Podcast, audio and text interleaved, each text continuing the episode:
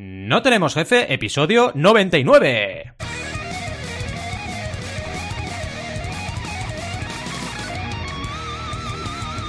Bienvenidas y bienvenidos a NTJ o No Tenemos Jefe en su programa Casi 100, el podcast donde hablamos de emprender con valores o de la gran mentira, o no, de que si te gusta tu trabajo ya no trabajarás nunca más en tu vida. Lo que nos dé la gana, vamos a hablar de lo que nos dé la gana como siempre. Podemos ir de lo más técnico a lo más banal si es que hablar de posibles mentiras extendidas en nuestra sociedad es banal. ¿Y quiénes hacemos este podcast? Ya lo sabéis, ¿no? Alberto González, Adrià Tarrida, Roberto Aresena y un servidor, Valentí Aconcia, todos emprendedores con ganas de creernos que no trabajamos porque nos gusta nuestro trabajo. De verdad que no nos lo queremos creer, pero a veces ocurre que uno lo piensa, ¿no? Empecemos con el tema de hoy que como habéis podido comprobar es el análisis de si es cierto que si te gusta tu trabajo, ya es como si no trabajases. Siempre me han gustado las artes, lo sabéis, ¿eh? Además os lo he dicho en algún episodio que he dibujado cómics, he tocado la guitarra, he pintado al óleo, he escrito mucho a lo largo de mi vida, etc. Y cuando estaba aprendiendo a dibujar cómics en la escuela Joso de Barcelona, que es muy famosa, al menos en Barcelona, y supongo que la gente que sepa del mundo del cómic la conocerá, aunque sea de otras partes de España, me vino una reflexión a la cabeza. Si esto que ahora es un hobby se convierte en mi trabajo, ¿seguirá siendo tan divertido? Y esto seguro que mucha gente que ha tenido un hobby de estos lo habrá pensado. De hecho, Rob seguro que nos tiene que hablar al respecto con el tema del cine, ¿no? Es una pregunta que muchos nos hemos hecho y la respuesta bajo mi punto de vista es que no, que no va a ser divertido. Y no me voy a creer la mentira. Cuando uno convierte una pasión en su sustento, cambian mucho las tornas. Al final, eh, oye, siempre defenderé que cada persona se dedique a lo que le apasiona. De hecho, lo digo mucho como consultor de crowdfunding, que el crowdfunding es una herramienta para poderte dedicar a lo que te apasiona. Eso sí, pero creerse que eso va a ser divertido, creerse que eso no va a ser trabajo, es una falacia. Al final nos pasaremos muchas horas de nuestra vida trabajando en aquello que nos gusta, sí, pero trabajando. Y oye, mm, sí que es mejor amar eh, lo que estás haciendo con todas esas horas de tu vida. Pero eso no significa que vaya a ser divertido o que no vaya a haber cosas que no te gusten. ¿Por qué? Básicamente porque, vale, te puede gustar mucho dibujar, pero habrá cosas que te va a tocar hacer en el día a día que no te van a, no te van a gustar en absoluto. Por ejemplo, contestar correos, por ejemplo, eh, hablar con proveedores, por ejemplo, hacer algún taller que no te apetezca en absoluto. Muchas cosas que, aunque te guste la temática y lo que tú te dedicas, te van a dar por saco, por no decir otra cosa. Y ahí es cuando el trabajo se come al hobby con patatas. Y no he dicho el hobbit, he dicho al hobby, eh, cuidado. Eh, vamos a poner un poquito de broma aquí, porque si no, esto no puede pasar. ¿eh? Al hobbit, no, al hobby con patatas. Porque dibujar cómics está muy bien, pero escribir mails contestando a colaboradores, enviando obras a editores, buscando oportunidades para autopublicar tus obras, ya no es tan divertido. Por no hablar de los plazos de entrega, volviendo al ejemplo del cómic, que en el mundo del cómic es muy exigente. Tienes que hacer una página por día. ¿Sabéis lo que es eso? Si yo para hacer una página en la escuela me tiraba una semana porque me costaba un montón componer la página y luego es dibujar, entintar si eres entintador. Es un auténtico, bueno, es una auténtica obra de arte cada página, a no ser que sea un one page que solamente es un dibujo, ¿no? Que eso no siempre suele ocurrir. Te puede gustar mucho dibujar cómics, pero en definitiva, si lo haces como profesión, tendrás días de mierda, y decimos la palabra, aunque hagas lo que te gusta y eso valga la pena. Y para hablarnos de toda esta reflexión, viene Rob, que estaba desaparecido, así que vamos a poner su, sintonía. Aquí le tenemos. Eh, cual Robin acompañando a Batman, pero os digo una cosa, si Rob fuera Robin, que de hecho lo es, quien lideraría sería Robin. Entonces, todo lo que conocéis de Batman sería Robin, ¿vale? Y sería al revés, sería un universo paralelo en el cual Robin es el protagonista y Batman es el secundario, el, que sigue, el sidekick, ¿vale? Entonces, en ese universo paralelo en el cual Rob es Robin, y me dejo ya de mm, ollas mentales, sería al revés. meme el meme sería Robin pegándole una hostia a Batman. Claro, todo sería al revés. ¿No habéis visto el meme? Todo. Y ahora estarían a punto de estrenar The Robin. En lugar de The Batman, sería The Robin. Imaginaos. Sin mayor dilación, ni más idas de olla, vamos a por el episodio de hoy. Bueno, antes de eso, ¿cómo estáis? Sobre todo Rob, porque te, queremos escuchar, Rob, queremos escuchar tu voz aterciopelada. Ahora más Hola. Ah, Dios. Steve Robs. Steve, Robs. por un segundo. No, no, la verdad que hace tiempo que no pasa Steve Robs por aquí, ¿no? Es verdad, ¿eh? No, no, no. Ha coincidido, curiosamente, en que tú no estabas. Es verdad, ¿eh? Es raro. Yo no sé si sospechar. Es como, como hmm. Bruce Wayne y, Batman. Por exacto, exacto, exacto, exacto. ¿Qué tal, chicos? ¿Cómo estáis? ¿Bien? Bien, bien, bien. Oye, yo estoy muy, muy, muy, muy animado, ¿eh? Y además me, me has hecho pensar, Valentí, con tu introducción, porque estoy exactamente en esa situación. sí, es verdad. Básicamente, para daros un poco de contexto a los oyentes, ah, yo toco el bajo, toco un poco la guitarra, toco un poco el piano, Y, así, de la nada, me ha salido uh, una serie de bolos con un grupo de música que es una, la caña para que les, les haga de bajista. Uh, y serán bolos pagados. Y claro, será mi primera vez que, que haga bolos pagados. A mis 43, ya yendo para 44. Um, o sea, que no sé. Y también pensaba, ostras, podría ser aquí una, una otro uh, income stream, ¿no? Otra, otra, fuente de ingresos para mí, aparte de la consultoría, de las startups con las que trabajo, etcétera, ¿no? Y claro, pero entonces el hobby se convierte, el hobbit se convierte en, el uh, hobbit. en Gollum. En Gollum se convierte, a lo mejor, si, si no lo vamos con cuidado. Entonces, claro, um, no sé, hablamos, que nos, que nos guíe Roberto, que es Sí, sí, pero está, es, verdad, es verdad que estás muy alineado con el episodio de hoy, ¿eh, Adrián? Muy bueno. Sí, la, verdad que, que será un debate interesante porque o sea, hay como muchos puntos de vista. O sea, lo, que vamos a hablar del episodio de hoy eh, va a ser un o sea, no va a ser todas las conclusiones, luego yo creo que el debate se verá más las conclusiones que tenemos cada una, por, cada uno, porque vamos a divergir, es bastante seguro. Y seguro que, bueno, eh, vamos a... Con lo que acabas de comentar, va a haber un debate interesante. Pues oye, sin mayor dilación, que no dilatación, empieza. Venga, va, dale fuerte ahí. Perfecto, maravilloso. Nada, simplemente el origen del episodio de hoy eh, viene del artículo que nos compartiste tú, Val, por el grupo del podcast. Eh, y bueno, para, para ir más concreto a los oyentes, el artículo eh, es de un fragmento del libro No puedo más, cómo se convirtió los millennials en la generación quemada, de la periodista estadounidense Anne Helen Peterson. Eh, que, en Twitter es un poco conocida. Pero bueno, eh, ahí, ahí os lo dejamos en las notas del podcast por si queréis leer más un poco sobre eso. El fragmento habla sobre las diferencias en la sociedad a la hora de conseguir un trabajo en las últimas generaciones de, en comparación con generaciones pasadas. ¿no? O sea, empieza un poco hablando de esa parte.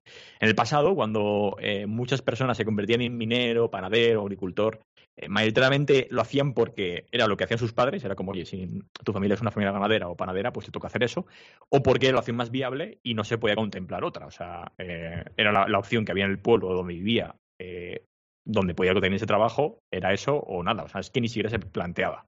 Sin embargo, desde hace unas generaciones atrás, por decirlo así, socialmente se ha vendido mucho la idea de buscar un trabajo que se adecue a las expectativas de tus, de sus padres, ¿no? De tus padres, hmm. estable, con un salario decente, que tenga cierto estándar social, sea una empresa guay, que mole, ¿no? Que, puedas eh, fardar de donde estás trabajando, es verdad, de cierta manera. Es verdad. Y que cumpla con un objetivo que se ha vendido desde que éramos pequeños. Tú haz lo que te, lo que te apasione y que seas feliz en su trabajo, ¿no? Con lo que comentaba, comentaba Val. Sin embargo, eh, este último pensamiento puede ser un poco peligroso, porque puede hacer que jóvenes, creyendo que va a ser un trabajo que te va a hacer feliz, te apasione, acepten condiciones casi miserias solo por el hecho de tener el honor de desempeñarlo, ¿no? Eso, vamos, mm. eh, no es la primera vez que se ve y a lo mejor eh, algunos cuando éramos más eh, amateurs nos ha pasado, ¿no? De, oye, voy a coger esto por en condiciones de no salario o ejemplos que hemos visto de conocidos o gente que simplemente por, por el hecho de que, bueno, un caso muy, muy práctico, yo tengo amigos que son periodistas y solo por el hecho de, de escribir en X o Y que hagan cosas gratis, o sea, eso vamos, o, o en marketing o mil cosas, lo hemos visto todo seguro. Y al centrarnos en la pasión, se nos olvida que al final del día solo se trata de un trabajo. Y tu vida no puede ser solo eso, ¿no? Al final del todo, cuando dejas un trabajo, incluso cuando hacer cualquier cosa, es solo un puñetero trabajo. Olvídate de lo demás. O sea, tampoco te lo, lo sobreestimes. Y como hemos dicho muchas veces aquí, es cierto que pasamos la gran parte de nuestra vida trabajando y lo ideal sería tener algo con lo que estemos cómodos y nos guste lo que hacemos, como decía Val, pero no se nos puede olvidar que un trabajo es un trabajo y punto. Lo veremos en el debate, de todas maneras. Por otra parte, lo que comenta es que la realidad acaba llegando a todos esos ideales culturales y demuestra que por mucha carrera universitaria o buenas universidades, el trabajo no llega nada más terminar porque sí, porque tengas un título porque sí, no llega. Y en mi caso personal, eh, tengo muchísimos amigos que han tenido muchos problemas con esto para encontrar su primer trabajo has terminado la universidad y, si lo han encontrado es de unas condiciones muy, muy pésimas, o sea, muy, muy pésimas. Y todo es porque han hecho una carrera universitaria que a lo mejor, de hecho, les ha costado más de la cuenta porque sus padres le han obligado y les han metido eh, eso en la cabeza y todo el mundo tiene que ir a la universidad porque sí. Luego sobra gente sin parar, todo el mundo tiene un título universitario y no vale una absoluta mierda. Así os lo digo de bestia, pero es que no vale nada. Rob siempre con sus sutilezas, con sus... Uh, sí, eso es. ¿Cómo se llama cuando uh, palabras... Uh, oh, eufemismos, eufemismos. eufemismos. Ya sabéis que soy muy Exacto, pasional. con sus eufemismos. Rob es el rey de los eufemismos. Oye, pero a mí me encanta cómo es, eh, cuidado. Vamos a darle aquí... A mí también, a mí también. Vamos a darle aquí quiero, algo así. de amor en directo. Te queremos. Os quiero, chicos, os quiero. Claro, hombre, por favor. Y bueno, por otra parte, tengo amigos que bueno, al final tenían que ir a la universidad, sus padres no le metieron esa eh, presión absurda, trabajan en trabajos con baja formación y que tienen muchas mejores condiciones que esa gente que trabaja, que, hmm. tiene varias carreras universitarias, incluso másters. Y entraron con unas condiciones a su trabajo desde el minuto uno que, que, eran mucho mejores que las otras. O sea, por poner ejemplos, amigos que son jardineros o, o algún amigo que es jardinero o que es, eh, eh, iba a decir, eh, sí, que trabaja recogiendo basura, lo que sea, y hmm. tiene muchísimas mejores condiciones que alguien que ha hecho una carrera. Es, un poco raro todo, ¿no? Sí, sí, sí. Eso es verdad, ¿eh? Lo que dices. O la típica persona que se encarga de, de arreglos del hogar, en general. Es que cobran, tienen un precio hora que supera con creces la de mucha gente universitaria. Eso sin si eres bueno y estar en demanda. Si eres bueno, exactamente. Porque al final ocurre un poco eso, ¿no? De que, de que falta, eh, al final, falta gente que, que, que, quiera mancharse un poco las manos. Todo el mundo solo quiere estar en una, en una oficina, por decirlo así. Y con una carrerita. En fin, al final no, no, debo olvidar que el mercado laboral, como bien dice la palabra, es un mercado y hmm. una mierda de título universitario no dice prácticamente nada. Es decir, hay que buscar la forma de moverse e intentar aportar un valor diferencial porque ha llegado un punto en el que todo el mundo tiene, tiene lo mismo que tú. Entonces tienes que destacar en otra cosa para si quieres entrar en ese sitio, ¿no? Claro. Poniendo el fragmento del libro, Anne Helen comenta el discurso de nuestro recurrente Steve Jobs o Steve Robs, como prefiráis. ya sabéis. En concreto, menciona el discurso famoso que dio la Universidad de Stanford, eh, lo voy a citar literalmente, en el que dice, vuestro trabajo va, a ocupar mucho tiempo de vuestra vida y la única forma de sentiros verdaderamente satisfechos es hacer aquello que creáis que es un gran trabajo. Y la única forma de hacer un gran trabajo es amando lo que hacéis. Si no, no lo habéis encontrado, seguid buscando, no os conforméis. Y en base a estos discursos y otros muchos que hay, lo compara con una integración trabajo-vida que ella dice que está abocada al desastre un poco lo que antes mencionamos, ¿no? Es decir, lo que nos gusta se convierte en nuestro trabajo, nuestro trabajo se convierte en lo que nos gusta. Hmm. ¿Podemos salir de ese círculo vicioso? Este punto, por mi parte, es el que me pareció más interesante. Esta misma semana lo hablaba con varios amigos de que soy un auténtico workaholic, ¿vale? Eso no podemos negarlo, o sea, soy un workaholic. Hay que decirlo claramente, soy un puñetero workaholic. Soy consciente de que tengo un problema, de que en cierta manera me gusta lo que hago y en mi cabeza se me pasa más de una vez en mi tiempo libre ponerme a cerrar ese último email, hacer una gestión, terminar unas mm. líneas de código, porque en cierta manera quiero como que seguir avanzando y me gusta hacerlo. De pequeño, de hecho, tengo vídeos con 6, 7 años, incluso menos, inventándome que tenía un negocio y tenía papeles como para gestionarlo, me pasaba moviendo de un papel a otro, o sea, me gusta hacer gestiones. Desgraciadamente me gustan esas puñeteras mierdas. Eh, y me imaginaba como que tenía tickets y, bueno, me monté, montaba cines, montaba bares, montaba cosas para mi familia y, yo me pasaba prácticamente moviendo papeles. Eh, y por una parte, eh, puede ser una ventaja, pero a la vez, si lo, si lo piensas, es una desventaja, porque a pesar de que, de hecho, tengo otros hobbies, como comentaba Val, me gusta, bueno, me gusta mucho leer cómics, libros, o ir, de, hecho, muchísimo al cine. Incluso antes yo quería ser director de cine. Pero es verdad que en los últimos años, eh, el afán de que, se me ha convertido como que el trabajo ha superado el resto de hobbies.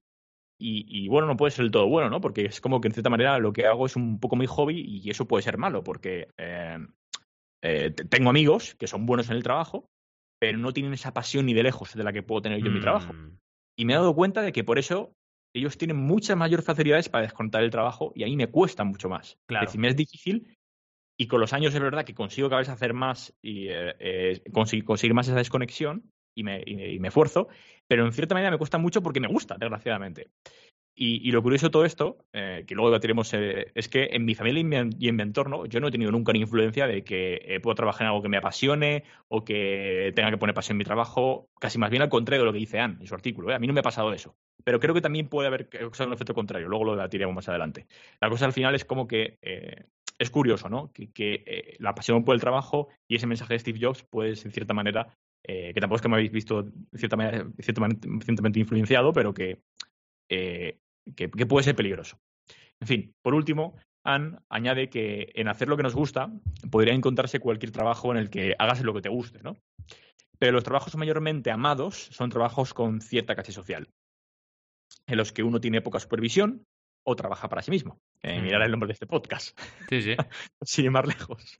O eh, trabajos considerados socialmente como guías, como, como guays, perdonad. Eh, abogados, profesores, médicos, ¿no? O sea, como que eh, he puesto un ejemplo, pero hay muchos más. Y a día de hoy a lo mejor estarían, serían otros.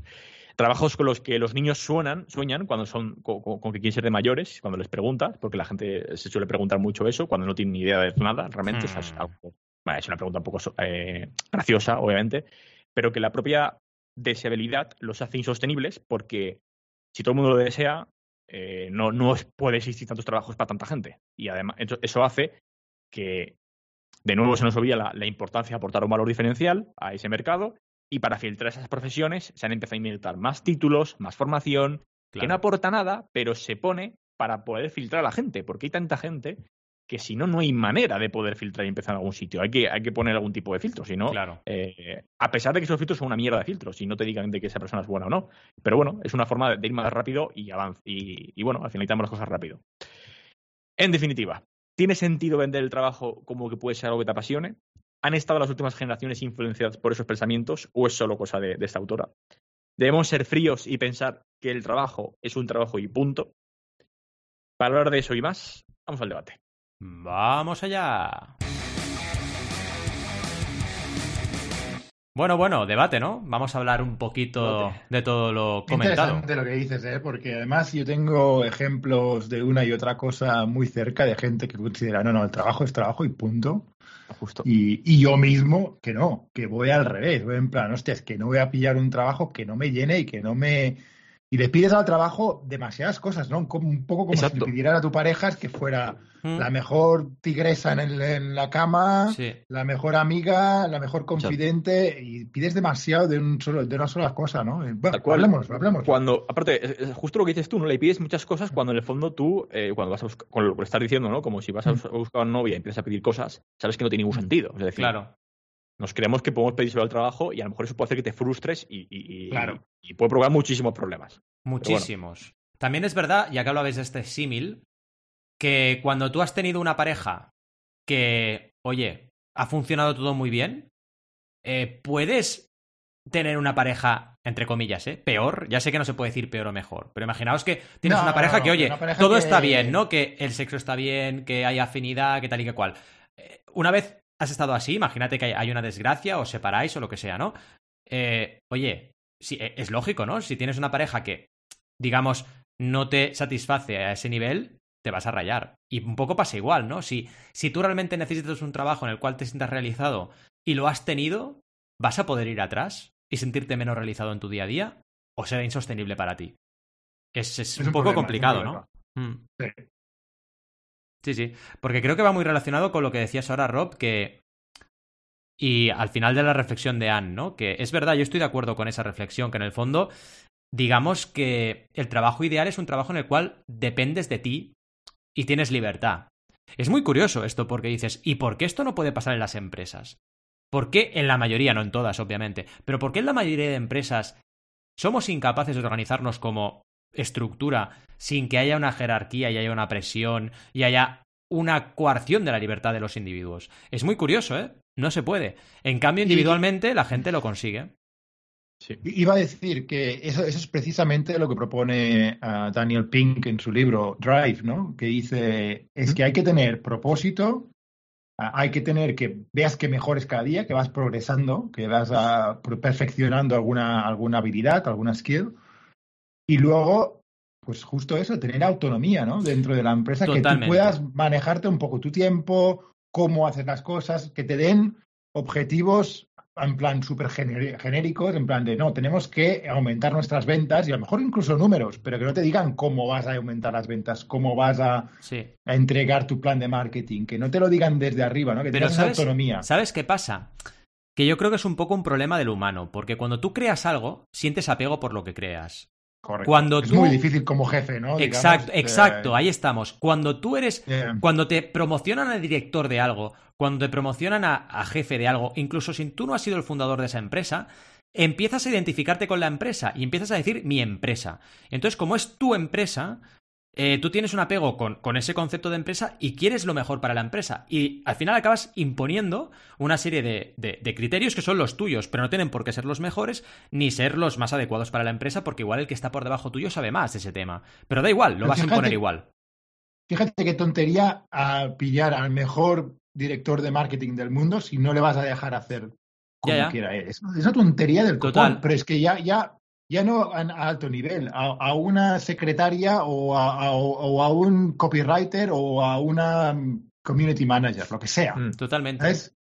Para, para que aquí las, para, que ejecute, pues no. Es, desaprovecharlo, desaprovecharlo También entrando un poco al debate, que la primera pregunta, si quieres, comenta la fórmula la Rob, y, os comento. Sí, porque hay un, montón de temas, hay un montón de temas, intentado estructurarlo en varias partes, porque es verdad que se puede sacar un montón de debate de cada. De, de sí, este sí, sí, es que hay tantas. Sí, comenta, comenta. Entonces, bueno, al principio, ¿no? La primera pregunta. ¿Creéis que habéis sido influenciados por la sociedad en lo que debe ser un buen trabajo para vosotros? Pues mira, yo evidentemente creo que todo el mundo es influenciado. Pero lo curioso, lo que os quería contar, y seguro que, que Adrián está muy de acuerdo conmigo, es que la generación nuestra, que ya sabéis que no somos generación X nosotros, ¿eh? Somos, estamos entre la X y la millennial. De hecho, se llama, Se llamamos, nos llamamos los Xenials, ¿vale? Entonces, somos una generación, sí, somos una generación bisagra, una generación que está entre las dos generaciones. Por eso, somos la gente que ha visto nacer Internet y, conocemos podemos, digamos, unir la generación X y la generación millennial. Estamos en medio, ¿no? Esto pasa. Es, curioso, es curioso porque yo soy lo mismo, pero entre la millennial y la Z. Exacto, exacto. Y seguro que al final acaban llamándola de una forma a tu generación, que es lo que ha pasado ahora, porque siempre nos decían que éramos X, ¿no? También a veces... y a mí me pidió tarde la X, claro. Y, claro. demasiado pronto la millennial. Exacto, estamos en eh, medio. Y de hecho, hay gente que nos dice en broma que somos boomers. Nosotros no somos boomers, ¿eh? Los baby boomers tienen 50 o 60 años, eh, cuidado, que es otro rollo. Exacto, exacto. Pero bueno, nuestros padres, ¿a dónde voy? Que el modelo nuestro, el modelo nuestro de toda la vida que nos influenciaban era hijo o hija, ten un trabajo que te dure toda la vida, eh, donde puedas desarrollarte y sobre todo seguridad. Eso es lo que nos vendían. Y por eso yo me estuve nueve años en mi empresa, en Mediaset, porque era lo que me habían vendido. Y en, la, y en todas partes, ¿eh? Mis padres, eh, la carrera, en todas partes. ¿Qué ocurre? Emprender, emprender. Es que, Exacto. ni se hablaba de emprender en Nada, nada. No existía esa opción. No existía. De hecho, nosotros fuimos emprendedores sin saberlo. Yo cuando monté Sinotec con Joan Boluda, eh, yo no sabía que estaba emprendiendo. No sabía que eso era emprender. Pero lo, era. Pero yo monté la empresa, ¿sabes? ¿Qué ocurre? que ahí ya estaba mi pero, germen, Pero qué importante ese matiz eh, que acabas de decir, porque de nuevo eh, no tiene tanto que ver, pero es eh, una vez, bueno, esto me pasó con Adrián en concreto cuando vino aquí a Madrid, pero lo importante que son las palabras. Claro. no se nos olvida que es que esa palabra, aunque existía, ¿eh? pero en, en vuestra época es que, y hace casi nada, en español esa palabra no se mencionaba en, nada. Nunca. Y no tenía el significado que tiene ahora. O sea, para nada tenía significado. O te hacías empleado de una gran empresa, cuando más grande mejor, o te hacías funcionario. Exacto. Y lo fuerte, chicos, y seguro que Adrián coincide conmigo, es que yo no encajaba en ese maldito modelo. No encajaba, nunca he encajado, jamás he encajado en ese modelo. ¿Qué ocurre? Que me, lo, que me lo creí. Yo me creí que sí, porque era el único modelo posible. Todos me habían dicho que era esa la opción. Entonces, ¿tú te vas a plantear una cosa distinta? No porque te han dicho que eso es lo mejor. ¿Y qué pasa? Que eres vas haciendo... tú el que está roto, no, no la Exacto, eres tú el que está roto. Exacto. El sistema te dice, está roto. Ah, coño, ¿te gusta la historia del arte? ¿Te gusta cómic? Eres un friki. Eres un no, eres un bala perdida. No te sabes centrar. Es que no existía ni la palabra friki. Claro, yo la primera, el primer año de carrera lo pasé fatal. Porque el primer año de carrera yo tenía otras inquietudes. Yo quería ser diseñador gráfico, quería ser arquitecto y me metí en, ADE, imaginaos, ¿no? O sea, yo rompí, rompí para, para adaptarme a ese modelo. ¿Qué ocurre? Que al final la cabra va al monte y el agua llega al mar, o sea, el agua del río llega al mar y es lo que acabó pasando. ¿Qué me ha pasado? Pues que después de nueve años de estar en el sitio equivocado, que ojo, respeto y valoro todo este tiempo, porque me ha ayudado un montón en muchas cosas. Muchos skills que tengo hoy son gracias a esos nueve años, ¿no? Claro, claro. Pero claro, al final, ¿qué pasó? Que, que acabó saliendo mi, mi vena emprendedora, porque yo soy así. Y, yo necesito trabajar como trabajo. Ahora, de ahí a decir que mi trabajo no es una cárcel, es que para mí todos los trabajos son una cárcel. ¿Por qué? Porque es hacer algo por dinero. Y eso para mí ya, ese concepto ya rompe cualquier posibilidad de romanticismo con tu trabajo. Dicho esto, estoy en donde tengo que estar a nivel profesional, porque es lo, he nacido para hacer este tipo de trabajo, y para emprender, y para tener varios proyectos, y para no tener jefe, y para muchas cosas que hemos hablado en este podcast. Para trastear. Y si hago otra cosa, me siento como el culo, tío. Es que de hecho yo creo que si yo me pusiera, a mí, yo si yo me pusiera a hacer entrevistas, no conseguiría trabajo. Pero no, no porque no pudiera. No, no, de verdad os lo digo, no porque no pueda. Porque si yo voy a una entrevista, lo que destilo mis poros no es que voy a hacerte caso, jefe o jefa. No es eso. Y claro, la gente no quiere problemas. demasiado. Claro, pero es porque soy así. Y joder, con 40 años, imaginaos. Si se me veía con 25, imaginaos ahora. Es que no me callo ni una. Y la gente no quiere ese perfil para empleado. Fijaos en eso, ¿eh? Lo triste que es. O sea, las empresas no quieren un perfil de una persona que sea un pirata allá en medio. No lo quieren. Porque no les interesa. Porque es una persona que mm. va a destrozar, eh, digamos, la jerarquía y va a destrozar la. No, porque va a tener una rotación muy alta. ¿eh? sí, o porque se va a pirar. Pero yo rompería la balanza para ciertas empresas que sí que buscan piratas. Sí, sí, hay algunas que sí. Hay algunas que, que, ese, es el, ese es el otro punto. Es decir, a mi sensación de todo esto es que en mi generación también se, vendía, se vendía esa estabilidad, pero es verdad que como ya vosotros habéis rompido esa, esa, lanza, por decirlo así, eh, había roto, me había hecho rompido, sí. Gracias por Vamos a, vamos a. Espera, que venga, por favor. Eh... ha dicho que igualmente te quiere. Y que él ella también a veces habla mal, que hace algún, algún aullido mal. Eh, en lugar de hacerlo bien, lo hace, lo hace mal, dice. No lo tengáis en cuenta. Te ha dado dos besitos. Lo que decía, ¿no? Que, al, haber roto eso, eh, como que eh, si, si eh, es como, había como más libertad de, plantearte eso y de, que yo sea así de distinto, aparte que a mí siempre me lo ha sudado todo, pero, pero no, como que es más, más fácil. Pero mi sensación es que luego también se está empezando a vender más. O sea, creo que nos vamos a volver a equivocar de nuevo, ¿no? O sea, mi sensación es que el, ser humano se vuelve a equivocar y ahora la sociedad va a vender, porque sí, que se vendía un poco. Tú estudias lo que tú quieras, sí, una carrera. Aunque sea la, la, puta mierda que nadie te va a contratar, pero tú estudias. Tú estudias. creo que lo interesante es que haya un equilibrio, ¿no? Y que creo que nos volvemos a equivocar. Porque Seguro. Puedes meter ahora el, rollo de sí, ser tu propio jefe, puede ser. Eh, porque lo que decíamos, o sea, a mí me, a, mí me, encantaba. Eh, bueno, de hecho hice un par de cortos y me encantaba la, dirección de cine. Eh, y, pero luego me di cuenta de que no era lo que me gustaba y a lo mejor incluso tú puedes ser la hostia dibujante que te guste, pero como hobby, pero tú para directamente meterte en ese mundo. Ahí estamos.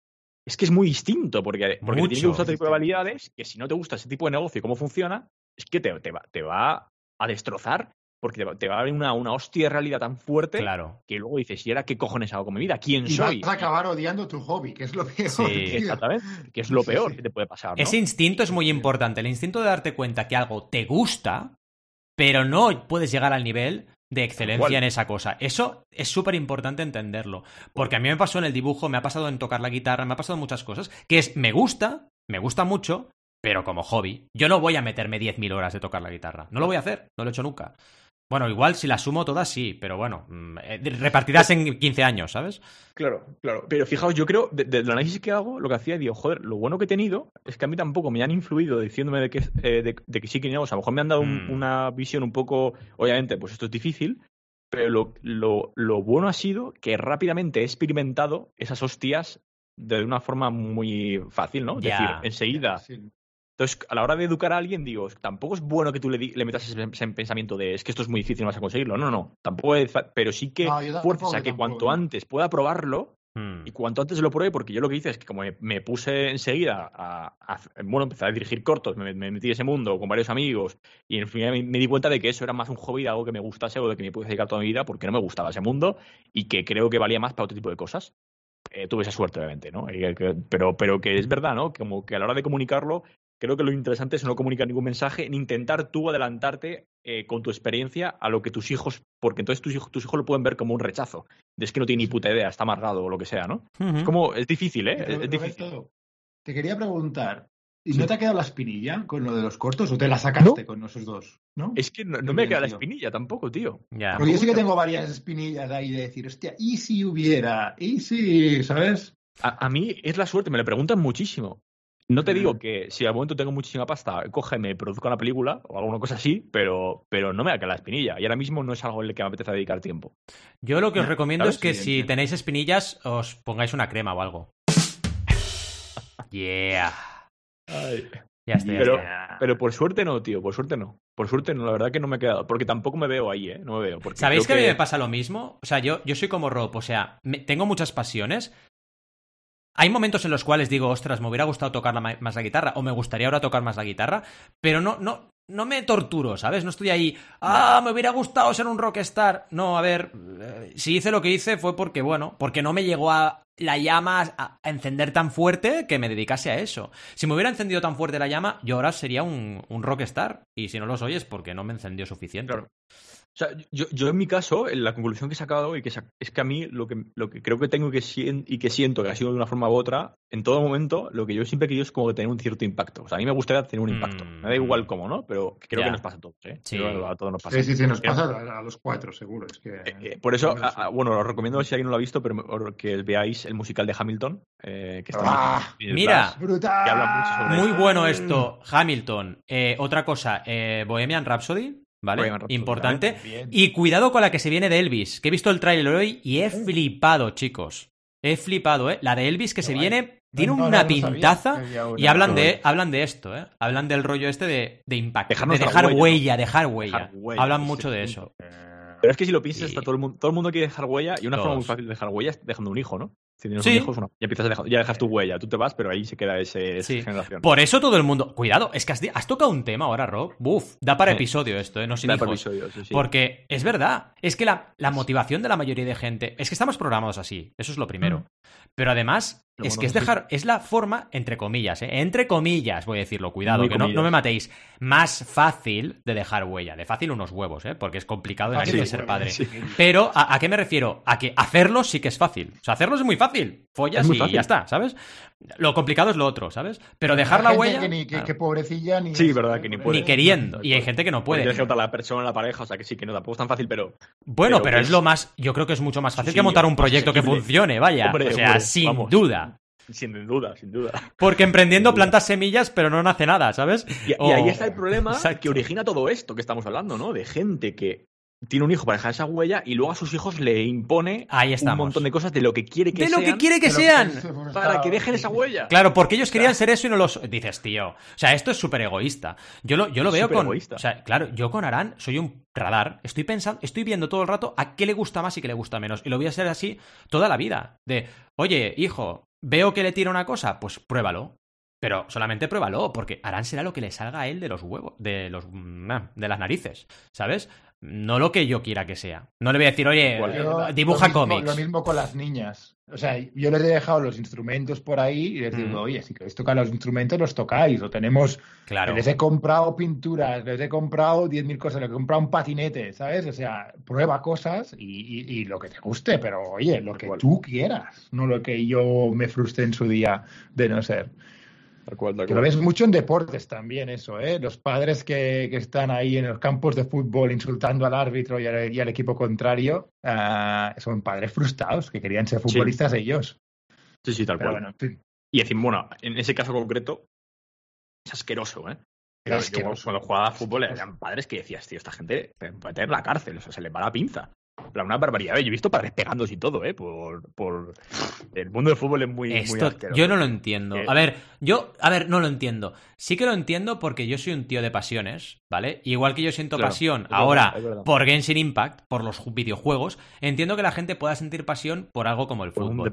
Pero lo que no entiendo es que te enfades y que presiones a tu hijo hasta ese punto. Eso es lo enfermizo, ¿no? Porque yo a mi hijo, si mi hijo no es gamer, cosa que dudo porque todos los niños y niñas quieren jugar a videojuegos, pero bueno, imaginaos que no es tan gamer como yo.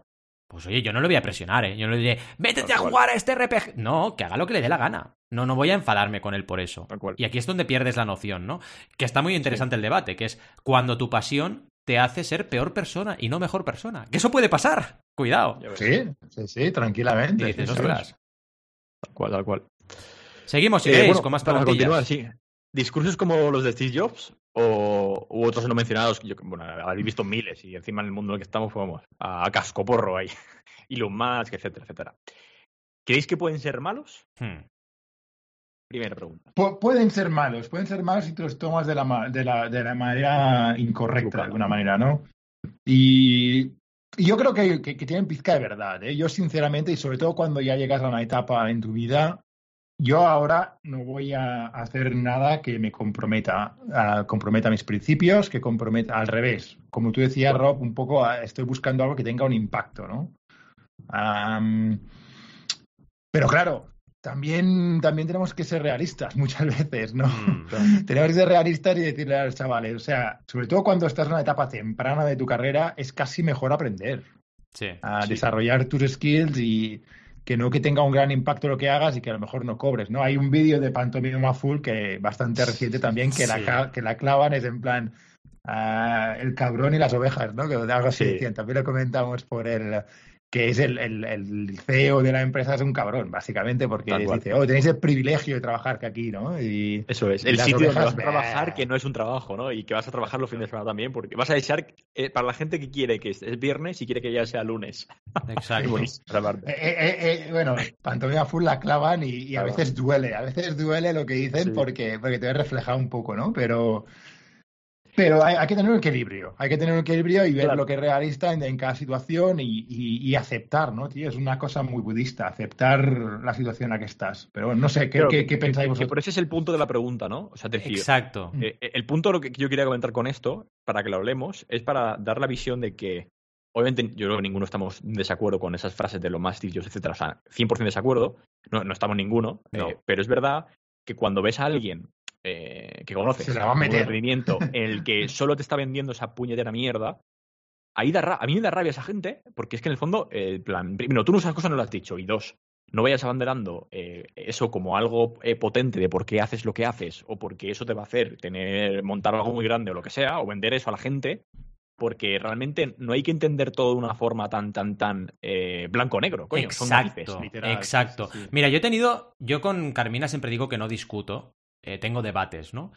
Pues yo he tenido debates encendidos con Carmina eh, en determinadas épocas de mi vida emprendedora, porque sin creerme esa mentira de Steve Jobs o de Elon Musk, eh, digamos que como que sentía que todo el mundo podía emprender. Y eso es mentira.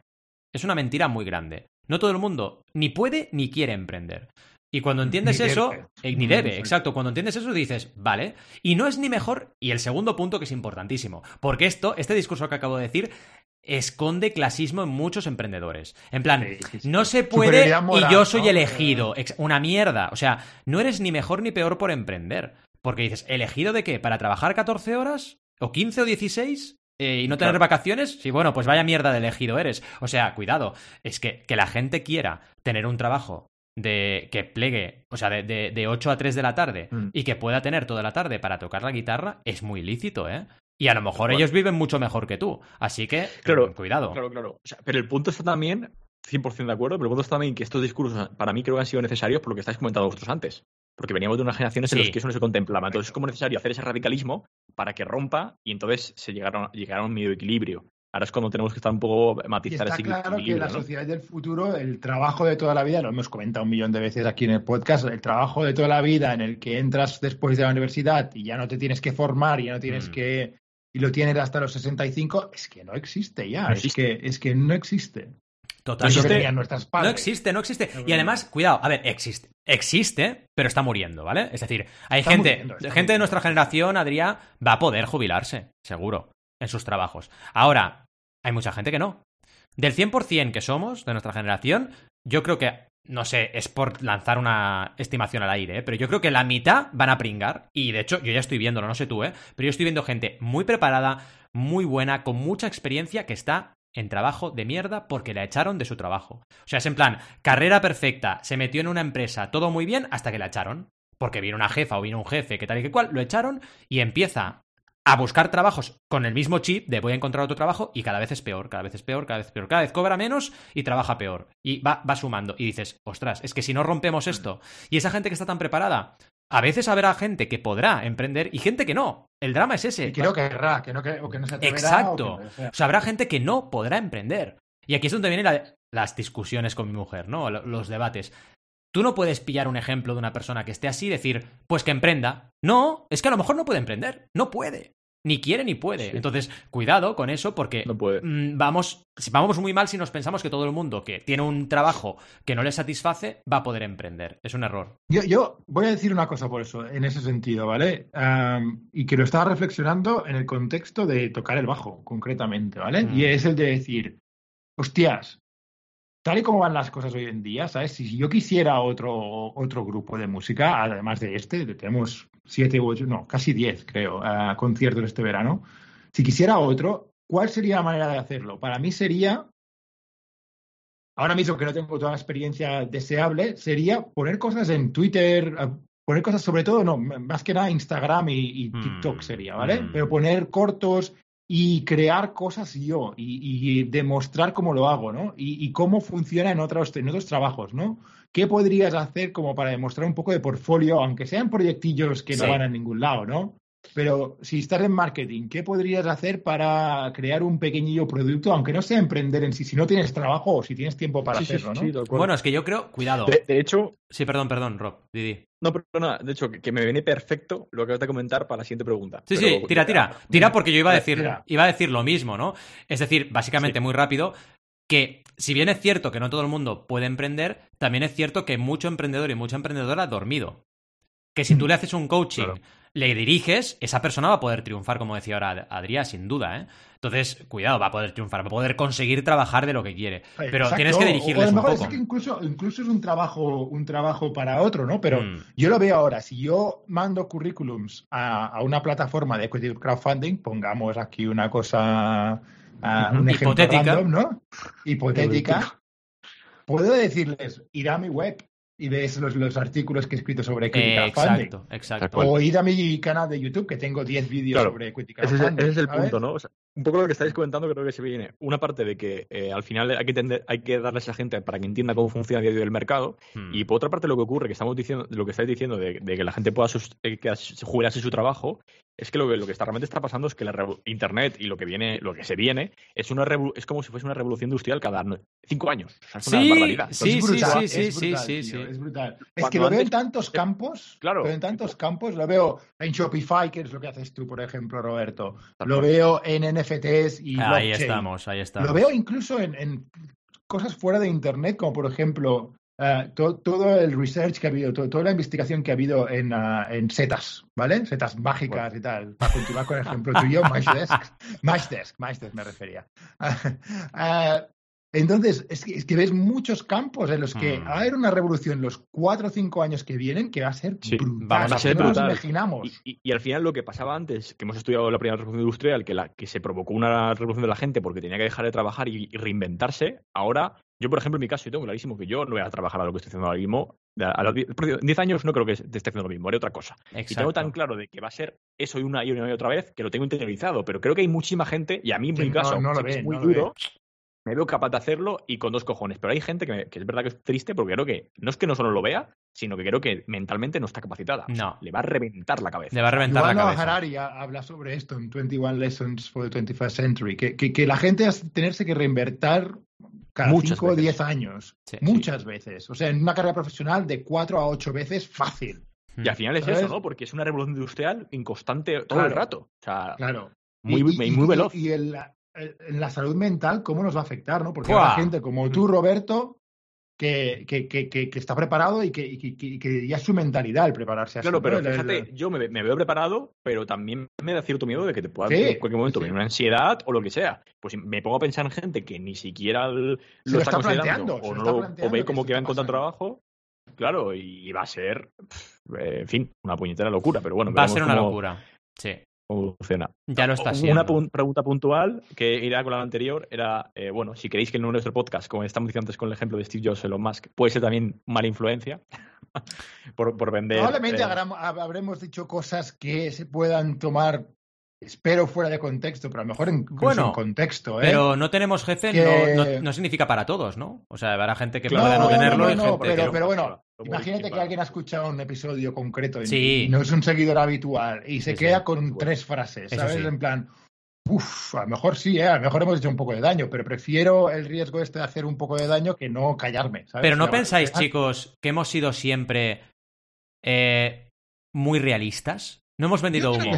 No hemos vendido mucho, y, incluso con, el, con, el, con la posición de Al, ¿no? que ha hecho un poco de contraria a, nuestra posición de los tres que estamos hoy, que somos un poco más idealistas, ¿no?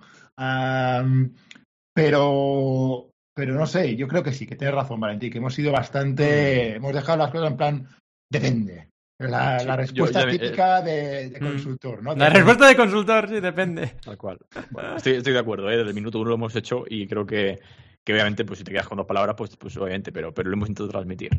Entonces, siguiendo, ¿no? Eh, por otra parte, viviendo en la época de con las oportunidades que tenemos, que era un poco lo que estás diciendo, ¿no? De la, de la oportunidad de que a día de hoy tú, si quieres entrar como bajista, pues oye, se te ocurren muchas cosas que, mm. gracias a la tecnología que tenemos en nuestra mano y lo que podemos hacer y la información tan eh, democratizada puedes crear para poder conseguir más cosas. ¿Qué diferencia en cuanto empezaba? Yo, yo, no, hace 20 años no se me habría planteado lo que estaba diciendo antes. ¿Por qué? Porque no tenía acceso a podcast que, que he escuchado, porque no tenía acceso a YouTube, que he aprendido un montón de bajo en YouTube, etcétera, etcétera, etcétera, etcétera, etcétera. O sea, una cantidad de cosas que te han hecho llegar hasta aquí que sin eso es imposible. O sea, es que antes, hace 50 años era literalmente imposible llegar a este tipo de, información. Entonces, a la vez, a la vez de lo que estamos contando un poco en contraposición, ¿creéis que a veces somos demasiado tiquismiquis con encima ponerle excusas de que la sociedad nos está oprimiendo, cuando si antes estábamos mm. hablando que, joder, en otras sociedades, nos que, o sea, ahora nos quejamos de que nos oprime, pero es que en otras sociedades ni siquiera existe esa oportunidad, ¿no? no. Como que, 100% de acuerdo contigo. Es un poco el, argumento de, de, Anne que dice, a ver, que sí, que muy bien, pero tampoco vamos a tanto quismiquis de que nos oprime porque antes era tres veces, mil, tres mil veces peor, que era eso o nada. Eh, ¿Sabéis lo que pasa? Que yo creo que estamos en una sociedad, lo decía antes Adrián y estoy muy de acuerdo con él, de blancos o negros, ¿no? Es decir, y las herramientas que estamos usando también son iguales. O sea, Internet para mí es, puede ser la biblioteca de Alejandría o puede ser eh, lo más oscuro que te puedes encontrar en una... Eh, en, un, en, un, subsuelo. Es una herramienta muy potente. Pero, pero, pero, exacto, es una herramienta muy potente, pero ¿qué pasa? Que el humano es así, el humano tiene cosas muy eh, positivas y cosas muy negativas. Y aquí viene un poquito lo que decíamos, es decir, la sociedad yo creo que sí que nos oprime nos oprime y nos ha oprimido durante toda nuestra existencia. No es que ahora sea peor que antes, siempre ha sido así. Es decir, por ejemplo, el bullying, ¿vale? El bullying siempre ha existido. ¿Qué ocurre? Que ahora con Internet te pueden hacer bullying los de tu colegio y los de toda España.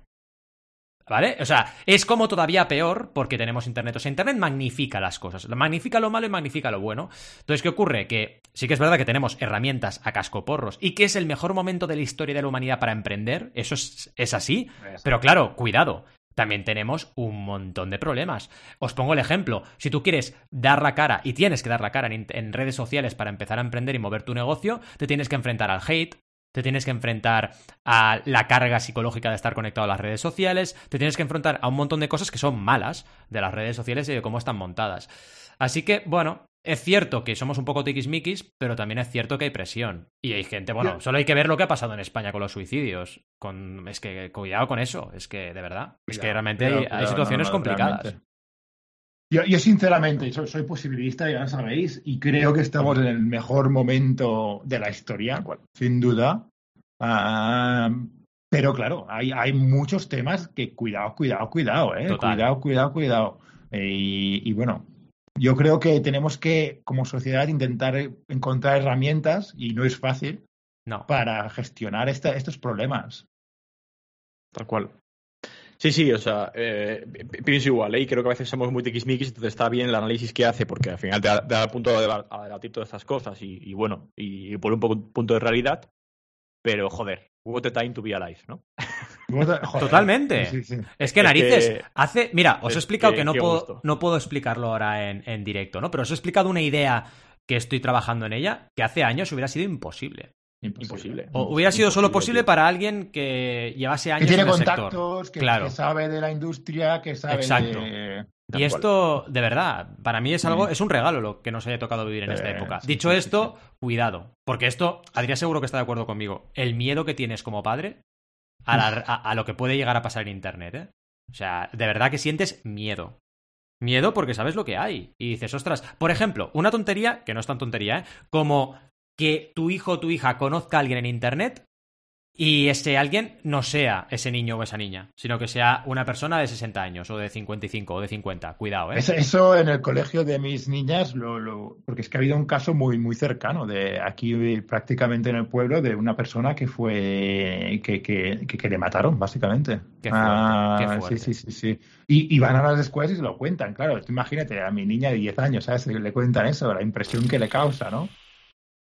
Pero yo creo que el trabajo está hecho cuando, cuando lo haces bien y das herramientas, no, no, no asustar a la gente, sino dar herramientas para identificar cuando eso pasa. Claro. Y no les puedes decir a los niños, no vayas a Internet, no vayas a redes sociales, porque es que no va a pasar, van a ir. Correcto. Pero... fijaos, esto lo podemos hacer nosotros y mucha otra gente. Eso es lo que voy a decir. Que tiene, exacto, tiene conocimiento de internet, tal y cual. Pero hay tanta gente vulnerable, tanta. Fijaos en vuestros, en vuestros mayores en la familia.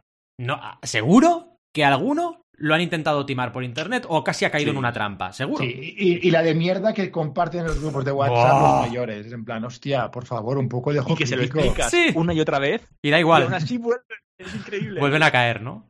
Pues sí, los hilos estos de reenviar para WhatsApp gratis, eso hace tiempo cuando salía mucho eso. Es en plan, pero, eh, pero, pero, por favor, es que ya es que rompe todo la lógica, rompe toda la, lógica. del mundo y, te lo crees, te lo, te lo tragas. Y bueno, sinceramente, ¿qué me he tragado yo también, no? Que, que que. Pero bueno. ¿Y qué nos vamos a tragar? Espérate, porque cuando me había pasado el tiempo nos pasará eso a nosotros, eso seguro.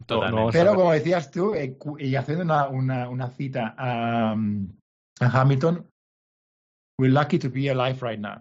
Ya ves. Sí, qué, qué, suerte de, de, vivir en esta que Ese es el otro punto que iba a comentar, ¿no? No me quería desviar mucho, pero lo digo ahora, lo digo ahora a día de joder, what time to be alive, we are lucky to be alive right now, pero creo que si hubiese nacido en los años 50 lo hubiese dicho igual. Yo también, yo también, ¿sabes? Sí, eso también lo estaba pensando yo ahora. Pues ¿eh? somos, somos posibilistas los cuatro, hombre. Mm. Y, porque creo que en cualquier momento de la historia, pues oye, igual que lo decía él en Hamilton, ¿no? Eh, al final. Claro, eran 1700 y pico, ¿no? 1770, 1780. Cuando y a lo mejor en, el año 2600, pues bueno, es la, una locura la vida y, ni siquiera. Yo porque siempre eh, tienes la sensación de estar viviendo en la mejor época posible.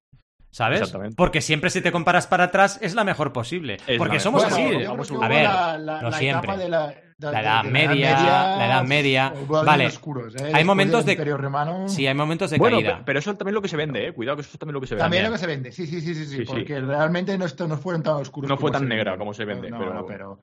Oye, por cierto, rompiendo, rompiendo, un poco la conversación, pero qué crack Lin Manuel Miranda, ¿eh? Porque. Bueno, bueno. ¿Habéis visto Encanto? Es Sí. Brutal, ¿eh? Pero brutal, la música de encanto, ¿eh? Sí, sí, aquí es que, eh, eh, bueno, Mariola y yo somos muy, muy fans de Lima Miranda. Eh, de hecho, eh, Mariola tiene todos los funcos de Hamilton. bueno, la he visto cinco mil veces. Sí, sí, sí. De hecho, me la pongo mucho trabajando. Yo fíjate que, Es un artistazo increíble. El 2000 debería ser el 2010. Fui a Nueva York, ¿vale? La única vez que he estado en Nueva York. Y fuimos a ver un musical así en plan, hostia, vamos a ver este musical. In the Heights se llamaba en el cual estaba Lin Manuel Miranda. Sí, sí, qué guay, que, tío. Que lo escribió y, actuó ese día. Y, yo sin saberlo, ¿no? Tantos, tantos años después que, lo vi en directo en, el, en, Nueva York, que fue el primer musical que hizo. Qué pasada, ¿eh? Sí, sí, sí, sí.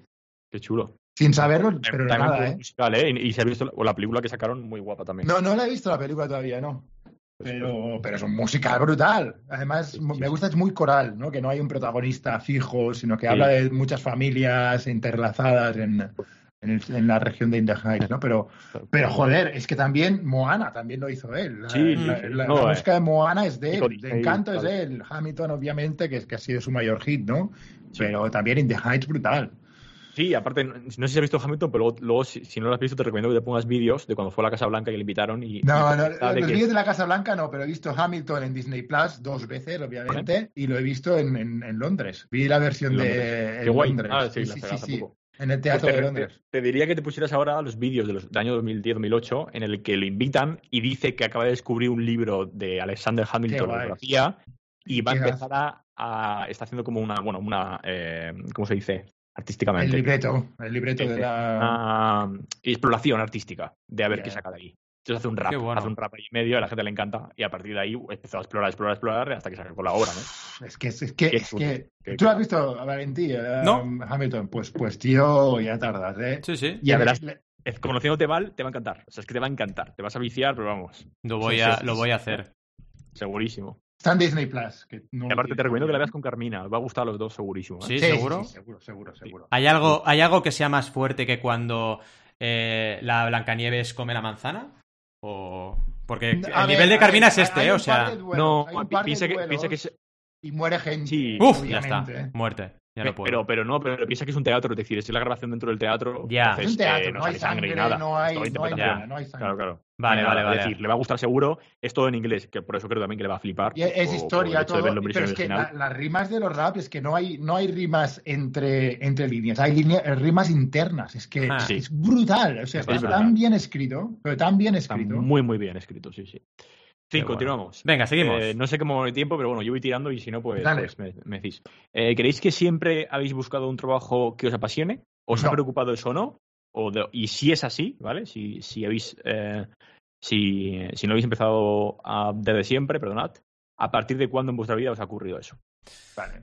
Muy buena. Mira, yo, yo te diría que, que, sí que siempre he buscado algo que me apasione. De hecho, mi anécdota primera al respecto es que todo el mundo cuando acababa mi carrera en ESADE, en el año 2002, todo el mundo tenía trabajo en días.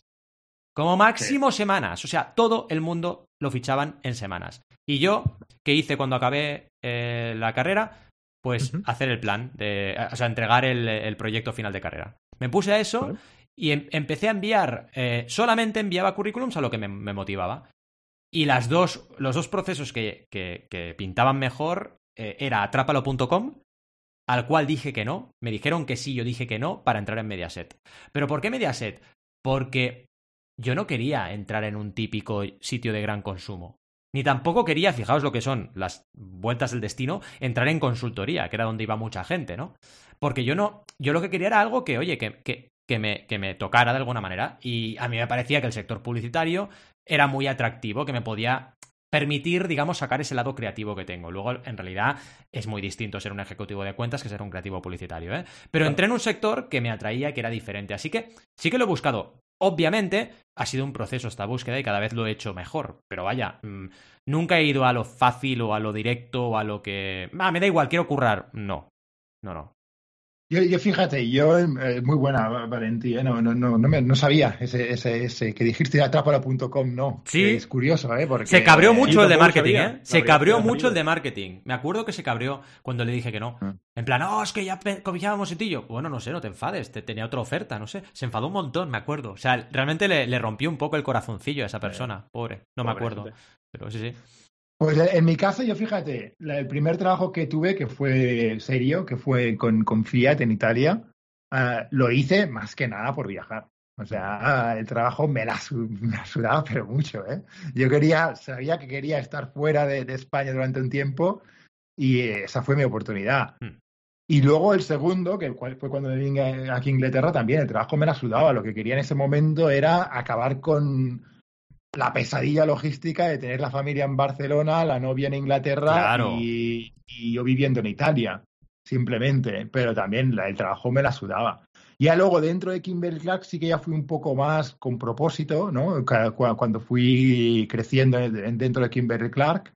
Y al final me fui de Kimberly Clark simplemente porque el uh, Chief Marketing Officer, el CMO, todavía decía, ¿eh? o sea, estamos hablando de 2013, todavía decía, nuestro objetivo como empresa es vender más cosas a más gente por más dinero más frecuentemente. Ese era su eslogan. No hay más, no hay más. ¿En serio? ¿En, serio? ¿En serio me dices esto? ¿En serio me estás contando esta mierda? Nunca mejor dicho, ¿no? Sí, que no hay por dónde creértela y que no. Claro, es que ahí se rompe todo. Bueno, eh, ¿qué, motivación te da como persona? A mí no me da ninguna motivación. No, no, no, no. Cero, pero cero. Y luego me fui a hacer marketing de educación por eso y, era muy intencional lo de ir a la educación porque pensaba que, y todavía lo pienso, ¿no? Que, que en, ese, en, ese, en esa empresa en concreto traíamos a gente que no podría venir a estudiar a Inglaterra, que quería venir a estudiar a Inglaterra y, que pudieran hacerlo en una universidad buena, ¿sabes? Sí, sí. es curioso, ¿no? Porque, porque tu etapa es como, al principio eh, eh, voy a explorar la vida, voy a pasármelo de puta madre eh, te da igual todo. Luego, cuando buscas estabilidad, ahí es cuando empiezan a venir esos incentivos. Correcto. que se acorda, acorda mi pasión más allá del dinero. Sí, es ahí buscas eso, ¿no? Ese es el Correcto. interesante. Has pillado perfectamente, resumiéndolo. Muy bien. Buen resumen, Roberto. no, pero, eh, pero eh, nada, curioso, ¿no? Porque.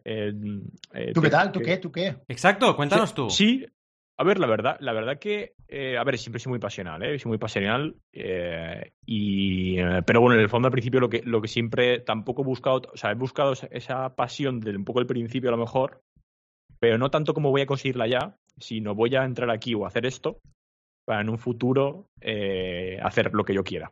¿Sabes? O sea, he mm. estado en sitios y he hecho cosas que no me mm. apetecían, pero bueno, por, por el hecho de conocer a gente, moverme, tener contactos y crecer. Pero es verdad que, bueno. Como, este, como, este podcast, ¿no? me siento bastante identificado. Exacto. veremos a ver, ¿no? Veremos a ver qué, ocurre, pero eh, me siento bastante identificado con la frase que alguna vez he comentado de Naval, de que cuando una vez quieres ser libre te conviertes en unemployable, ¿no? Es decir, como... me siento bastante identificado con eso porque me, eh, me siento un poco así, ¿no? O sea, como que soy una persona un poco que, que, cuando, en los sitios en los que he estado eh, casi que he superado un poco a la persona que me dirigía y, me pedía ella cosas a mí, le dirigía yo a ella y de repente era como, pero ¿qué está pasando? Yo quiero a alguien que me porte a mí y, al final, no sé, han sido distintas situaciones, pero como que, que al final me ha ocurrido eso, pero bueno, ya, veremos. Yo creo que la pregunta, Rob, eh, eh, va más por si tu estrategia, tu voluntad, tu, tu digamos, tu, tu interés era buscar ese trabajo que te apasionase, que yo creo que la respuesta es que sí. A, margen de eso, claro que claro, yo también he estado en trabajos que no me han motivado, ¿eh? Porque yo antes de Mediaset estuve de asista en la, en, la Caixa, en marketing de, de CaixaBank. Mm. Que yo en la banca, vamos, ni para atrás. Pero, ¿por qué? Pues mm. porque me tocaba hacer eso y punto, ¿sabes? Totalmente. O sea, lo que pasa es que yo siento que no ha sido tanto al principio, o sea, obviamente he ido esa pasión, pero a lo mejor ha sido más el busca de eh, lo que digo, hacer algo que impacte o hacer algo en lo que yo me sienta eh, potente. Es decir, como, Buah, aquí puedo hacer esto y tengo esto. ¿sabes? Eh, dentro de lo, de lo, que había, como que. Bueno, básicamente lo que yo he buscado es entrar en el sector de startups desde el minuto uno, porque me flipaban las startups. Es un poco ha sido en general el, punto. Pero, pero sí, obviamente sí. Siempre he buscado algo que me, me apasione. Y al final, al final, bueno, en cierta manera he encontrado, lo he encontrado en muchas ocasiones, que es mm. el punto que os comentaba ahora y que viene con la siguiente pregunta. ¿Os consideráis workaholics? A ver, una pregunta. Sí, ¿quieres empezar tú, Adrián, o, digo yo? Sí, si queréis, sí. Vale, vale, sí, sí. Adelante, adelante. Uh, no me he considerado nunca workaholic. Uh, lo que es, porque, porque yo creo que, bueno, quiero dedicar mucho tiempo a mis hijas, sinceramente. Quiero dedicar mucho tiempo a mi pareja. Um, lo que sí es verdad es que cuando me obsesiona algo puedo hmm. ser un poco obsesivo. Hmm. Uh, por ejemplo, ahora, otra vez volviendo al ejemplo de antes, ¿no? Estoy con este grupo de música, me han dado 12 canciones que me tengo que aprender y de hecho horas, pero horas, horas y lo que haga falta para. Porque sí que creo mucho en la preparación, ¿no? Estar súper bien preparado, sobre todo un grupo de música que ha apostado por ti y qué tal, de no dejarlos uh, en bragas de alguna manera, ¿no? Pero, pero no sé, en realidad siempre, siempre me ha gustado que no me gusta la palabra, ¿eh? el, equilibrio entre el balance, ¿no? Work, work, life balance, ¿no? En inglés. No, no me ha gustado la expresión esa demasiado nunca, pero sí que de alguna manera he buscado aspectos de eso bastante conscientemente y bastante con propósito, ¿no? Qué bueno. ¿Y por qué no te ha gustado? ¿Por qué no te ha gustado? La, la expresión, porque parece que, que, la vida no sea el trabajo, de alguna manera, ¿no? Que, que tengas trabajo y que tengas vida. Y para mí mi vida es una, ¿no? Hmm, y mi hmm. vida tiene un elemento de, trabajo y estoy de acuerdo contigo. Espero que me llene, hmm. que espero que me llene y tiene un elemento de relaciones con mis con mis queridos y tiene un elemento de relaciones con mis amigos y tiene un elemento de mis hobbies que hago yo solo, ¿no? Ah, entonces, por eso no me ha agradado, no, me ha gustado nunca la expresión, pero hay elementos de cuando te viene el gurú del work-life balance ah, que, sí que, les he escuchado, ¿sabes? Y que dices, hostia, cuidado, ¿sabes? Sí, tal cual, escuchar un poco todo, ¿no? Sí, a, mí lo que, me, lo, que me ocurre un poco es eso, ¿no? Que yo pienso y digo, es que si no trabajara eh, sería más infeliz, te lo digo muy en serio. Decía, a mí no me apetece pasarme un año. Ahora mismo no apetece estar. Viendo la tele, viendo el. Claro, o sea, ¿no? O sea, puntualmente hacerlo y poder hacerlo con libertad y poder tener la oportunidad de decir, en este momento lo quiero hacer guay. Pero toda mi vida sí es que me, aburriría, es que me pondría a hacer cosas. Es que. Claro, pero, pero yo creo que tu ideal, como el de todos nosotros cuatro, es mm. poder hacer el proyecto que te dé la gana sin depender del dinero. Eso sí. o sea, yo creo que estar ociosos, ninguno de los cuatro somos para estar ociosos. Y la gente emprendedora no le gusta estar ocioso. Pero es que estaríamos haciendo algo. Lo que pasa es que imagínate poder mm. hacerlo sin tener que depender del dinero. Eso sería una pasada. La, la, hostia. Eso sería brutal, ¿no? Y podrías estar ahí investigando con la calma. Es que el problema viene ahí, ¿no? Yo respondiendo voy a ser muy sincero, ¿eh? Yo soy un potencial workaholic, ¿vale? De hecho, y me pasa un poco como Adrián en ese sentido. Yo cuando me meto en algo soy muy, muy apasionado, muy dedicado y quiero hacerlo bien y le meto horas y eso me lleva a una espiral que me puede llevar a, descontrolarme completamente. Pensad que yo he llegado a hacerme ocho sesiones de consultoría en un día. Ocho. ¿Sabéis lo que es hacer ocho Skypes en un día? O sea, yo a veces entraba a currar. El límite para mí serían tres al día. Pero una locura. O sea, más del doble. Yo no sé cómo tenía la cabeza en ese momento, pero es que yo entraba a currar a las 7 de la mañana y me iba del despacho a las nueve y media de la noche. Tranquilamente, ¿eh? Y esto era lo normal. Cuidado, ¿eh? Algún día salía a las 8, algún día a las siete y media, pero lo normal era 9, 9, 9, 9, ¿vale? Entonces, ¿qué pasa? Que yo tengo una, tengo una virtud que creo que me viene de mi abuelo, eh, que es que yo puedo dejar todos los vicios que tengo. Los dejo. Soy capaz de dejarlos. Entonces, yo, por ejemplo, he sido fumador, fui, fumador tres años, lo dejé a saco. Eh, he llegado a beber una cerveza por día, ahora bebo una cerveza a la semana, a veces un poco más, depende de si quedo con alguien o no, pero vaya, está bajo mínimos. Y con el trabajo me ha pasado igual. He llegado a ser workaholic y ahora no lo soy. No lo soy, me he desenganchado porque, jolín, primero soy padre, tengo un peque que va a cumplir cuatro años en abril y no puede ser workaholic. Yo al menos no puedo ser workaholic con un hijo porque es mm, tirar a la basura la infancia de tu hijo. Y, está, bien, un ejemplo, ¿eh? Está bien un ejemplo. Claro. Que tenemos los tres. Eh, comíamos muchas cosas que nos gustaban y las dejamos de comer. También, es verdad, somos veganos los tres, correcto. Y, lo mío fue de un día para otro prácticamente. Igual, ¿eh? prácticamente igual. Sí, sí, yo igual, yo lo dejé a saco. Yo lo dejé a saco. Y, yo de verdad que si le hubiese preguntado a Roberto hace seis años, no lo hubiese creído, pero lo dejé a saco también. Y, y muy a saco, y no he vuelto, no he vuelto. Nada. No, no, no, es que, bueno, no. es verdad, totalmente de acuerdo. Es súper potente eso, ¿eh? Eso, eso, esa fuerza de voluntad, ¿eh? exacto, esa fuerza de voluntad que tenemos, yo creo que es una característica nuestra como emprendedores también. Que somos capaces de pillar un proyecto y decir, esto lo levantamos porque sí, y punto, y lo levantamos. Podemos tener éxito o no, pero ese proyecto va a tener continuidad. No será, ahora lo pillo, ahora lo dejo. Eso, eso, yo así con gente así no puedo trabajar. Y, bueno, es una característica de, de la personalidad nuestra, ¿no? que muchos emprendedores tendrán y otros no, no digo que... Pero vaya, que respondiendo a la pregunta, sí que he llegado a ser workaholic. Y creo que todos los emprendedores en algún momento u otro se nos ha ido la castaña un poco. Sí, sí, tal cual. Tal cual. O sea, yo, yo ya, lo, he dicho antes y lo he, lo he, dicho abiertamente porque creo que me viene bien decirlo. Porque es verdad que, mm. que, a veces que no lo mentía, ¿eh? Yo en mi caso creo que no lo mentía, pero soy un workaholic. Eh, Voy, a, voy a mejorarlo y lo he hecho muy proceso de ello, pero, pero lo soy. Es lo que hay. Pero hay que mejorarlo con, un, con, un, motivo ¿no? específico que para mí debería ser que, yo que sé, que quieras pasar más tiempo con, con Mariola o que quieras pasar más tiempo con tus amigos. el punto. Soy workaholic, pero a mí nunca me ha provocado ningún problema con Mariola, de eso tampoco. Porque, porque eh, eh, a ver, a mí Mariola y los amigos, que, los amigos que, con los que convivo ahora mismo me vienen de puta madre porque me ayudan a desconectar una barbaridad. Y vivir con mm. desde que vivo con Mariola también desconecto mucho más. Hmm. Y a día de hoy no ha provocado ningún problema. Es que no, no creo que te lo. No, no creo que te lo te lo provoque porque a mí con Carmina tampoco, porque Carmina ha sido autónoma muchos años y sabe lo que es dedicarse al trabajo mucho, ¿vale? Y también es muy dedicada en su trabajo. Pero ¿sabes lo que te va a pasar? Seguramente. Y esto te lo digo con perspectiva, seguramente no me harás ni puto caso porque los consejos no sirven de nada, pero lo que te pasará es que al cabo de los años mirarás atrás y dirás, ostras, ¿Qué es lo que nos pasa a nosotros con la etapa de Girona? En la etapa de Girona, que le metimos mucha caña a currar los dos, decimos, es que estuvimos tres años en una ciudad fantástica e hicimos poquísimas cosas. Hicimos muy pocas cosas y nos sabe mal. Pero yo problemas con ella jamás, ¿no? Pero claro, dices, qué pena, ¿no? Podríamos haber salido mucho más, podríamos haber... Y claro, dices, es que lo que dedicas a tu trabajo de más, lo quitas otras cosas. lo quitas otras cosas, pero tal cual. ¿eh? Y sabe mal. Por eso, bueno, es un punto entre los objetivos que tengo un poco puestos. Uno de ellos es eh, ese familia, en el que sí. Mm, es, una, es un poco triste, pero es un poco triste si lo piensas, pero mi, mi ClickUp, que es donde me lo organizo, ya lo sabéis, pues tiene el recordatorio de, oye, llamar a mi familia, eh, cuidado, todas las semanas. No está mal, ¿eh? Y, hacer cosas, y hacer cosas, ¿no? Y, y si tienes que contar con ella... herramienta de ClickUp, tío, que me tienes intrigado. Sí, y si aparte ya, se la ha vendido Alberto, que lo sepáis, que ya... ya, ya se la has introducido. Le has introducido la, herramienta. Se la ha vendido a Luis, Alberto, bueno... Eh, Roberto introduce herramientas a todo el mundo. no tiene... Pero cuidado, yo ya lo estaba pensando, ¿eh? ¿eh? En mi casa, todos, todos han invertido en Eura, solo siendo yo el, bueno, y Mario los veganos. Hmm.